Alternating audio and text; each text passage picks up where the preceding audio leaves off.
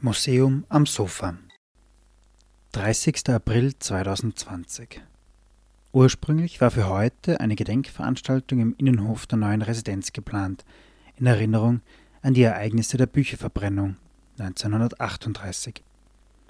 Dabei sollte auch das Mahnmal zur Erinnerung an die Bücherverbrennung am Residenzplatz besucht werden. Beides ist aufgrund der momentanen Situation nicht möglich. Wir gedenken heute dennoch, blicken zurück in das Jahr 1938 und schauen uns das Mahnmal etwas genauer an. Herzlich willkommen bei Museum am Sofa, dem Podcast des Salzburg Museum.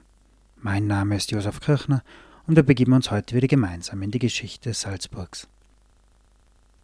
Unmittelbar nach der Machtergreifung der Nationalsozialisten in Deutschland hatten 1933 fast 100 Bücherverbrennungen in 70 Städten stattgefunden. Organisiert wurden diese meist auf Initiative der deutschen Studentenschaft und in Zusammenarbeit mit der Hitlerjugend. Nach dem sogenannten Anschluss meinten auch einige österreichische Nationalsozialisten an diese Idee anknüpfen zu müssen. In mehreren Städten in Kärnten und Oberösterreich machte man sich an die Zitat Befreiung von unerwünschtem und schädlichem Schrifttum.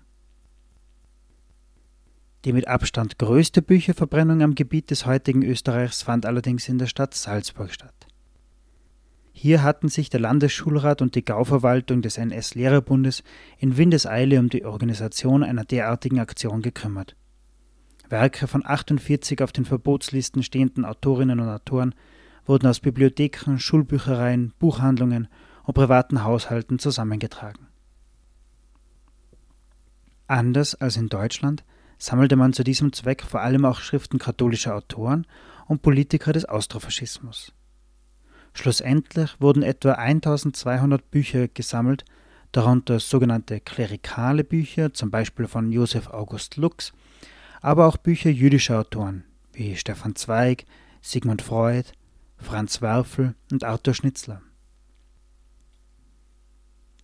Am Abend des 30. April 1938 also nur wenige Wochen nach dem sogenannten Anschluss versammeln sich Lehrer, Schüler, der Lehrerbund, die SS und SA am Residenzplatz. Bekannteste Teil am Rande, die Salzburger Bücherverbrennung des Jahres 1938 findet somit am 120. Jahrestag des großen Stadtbrandes von 1818 statt. Ob man sich damals dieser historischen Ironie bewusst war, sei dahingestellt.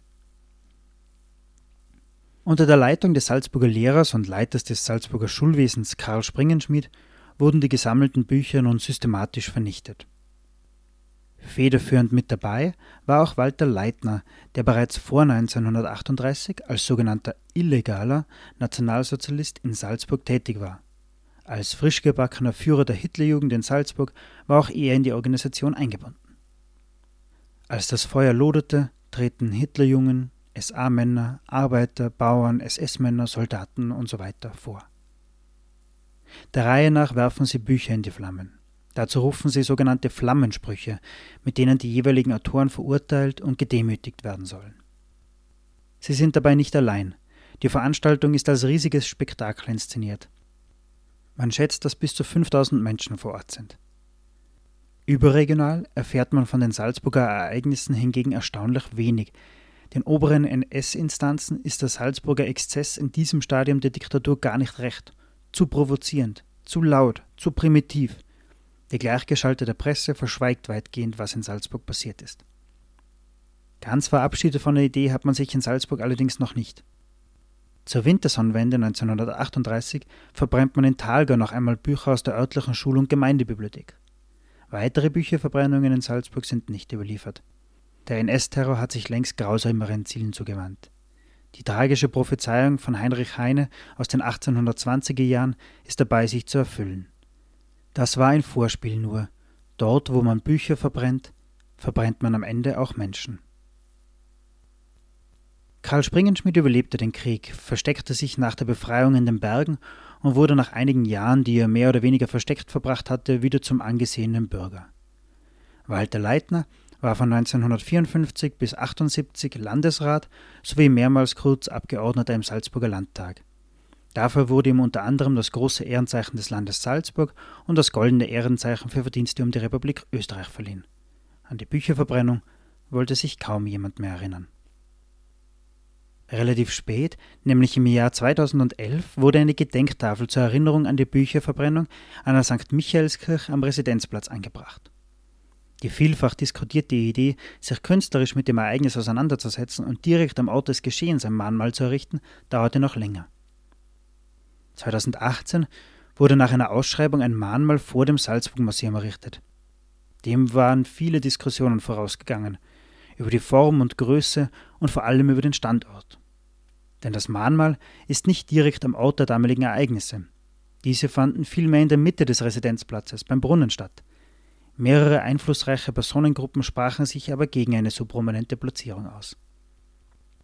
Auch über die Umsetzung des Mahnmals wurde viel gesprochen. Das Künstlerpaar Fateme Naderi und Florian Ziller entschied sich für eine abstrakte Form. Es handelt sich um ein schwarzes Buchskelett aus Edelstahl unter einer Glasplatte. Damit schließen sie sich einer vielfach formulierten künstlerischen Position an. Demzufolge kann man die Größe der Verbrechen nicht mit Monumentalität beantworten, war doch Monumentalität eine gängige Form der nationalsozialistischen Kunst selbst. Das war das Museum am Sofa für heute.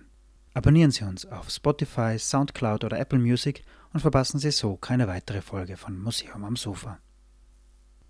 Im Mittelpunkt unserer nächsten Sendung steht eine mindestens ebenso heiß diskutierte Skulptur in Salzburg. Mozart eine Hommage ist eine Skulptur vor der Markuskirche auf dem Ursulinenplatz. Das Kunstwerk wurde 2005 von Markus Lüppertz geschaffen.